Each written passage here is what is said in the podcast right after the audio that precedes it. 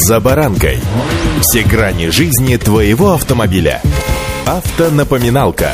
Комментарии экспертов. Советы по обслуживанию автомобилей в программе «За баранкой».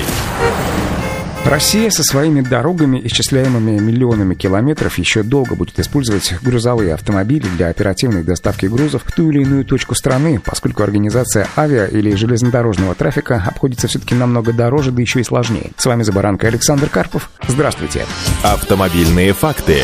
Хочу отметить, что не только рынок легкового транспорта сегодня претерпевает изменения. Грузовой тоже, что называется, на месте не стоит. Так, Калининградский завод «Автотор» начал тестовую сборку китайских грузовых автомобилей, сообщил заместитель генерального директора «Автотора» Алексей Храмцовский. Выпуск грузовиков налажен на той же производственной линии, где ранее велась сборка коммерческих автомобилей Hyundai. Официальный старт производства новых грузовиков намечен на второй квартал нынешнего года, то есть уже в ближайшее время. К этому сроку должна завершиться и их сертификация. На «Автоторе» будут выпускать грузовики полной массы от 3,5 тонн до 12, то есть самые ходовые. Рабочие муравьи, которые во всех городах перевозят все, что необходимо, куда необходимо и сколько необходимо. Та самая популярная гамма мало и среднетоннажных автомобилей. До конца года предприятие планирует собрать около 5000 грузовиков трех различных китайских марок. На легкие коммерческие автомобили приходится до 30% в этом объеме, остальные это среднетонажники. Автотор будет изготавливать только шасси. Созданием полнокомплектных автомобилей э, с кузовом или иными надстройками будут заниматься дилеры и их сторонние организации. Как рассказал Алексей Храмцовский, Автотор заключил соглашение с тремя китайскими производителями коммерческой техники, названия которых обещают объявить уже в следующем месяце, то есть через пару-тройку недель. При этом уже известно, что ранее ни один из этих брендов с Автотором не сотрудничал. По словам Алексея Храмцовского, брендовых пересечений с легковым производством не будет, то есть это не Каи, Донгфэнг или Байк. Хотя две последние компании имеют обширные предложения по коммерческой технике тоже. Отдельным обособленным проектом на Автоторе начнется сборка электрогрузовиков, тоже, разумеется, пока китайских. И план по грузовым автомобилям на этот год это тысячи штук.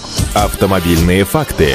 Напомню, в январе этого года Автотор начал серийное производство автомобилей китайской марки Каи. Первой моделью стал седан C-класса под названием E5, который уже поступил в продажу. Инвестиции Автотора в модернизацию производственной линии для выпуска автомобилей Каи и 5 составили более 100 миллионов рублей. Затем модельный ряд Каи в России пополнится компактными кроссоверами Каи X3, X3 Pro, а в середине года появится еще и флагманский X7 Kunlun. Кроме того, в настоящее время Автотор ведет активные переговоры о сотрудничестве как минимум с двумя другими автопроизводителями из Китая. По неофициальным, правда, данным, речь идет о компании как раз Байк и Dongfeng, которые я сегодня уже обозначал. Как сообщал ранее представитель Совета директоров Автотора Холдинг Валерий Горбунов, в нынешнем году Калининградский завод планирует выпустить в нынешнем году от 70 до 100 тысяч легковых автомобилей, из которых 30 тысяч приходится на автомобили марки Каи. Друзья, кто бы что бы ни говорил, жизнь на месте не стоит, и производственные процессы в наших городах также не остановятся. Ну, если не собственные автомобили, то как минимум китайские грузовички, средние и малотоннажные по нашим городам будут колесить. Развозить стройматериалы или технику, мебель или продукты питания и выполнять все необходимое, что невозможно перевести на обычных легковых автомобилях. Удачи! «За баранкой».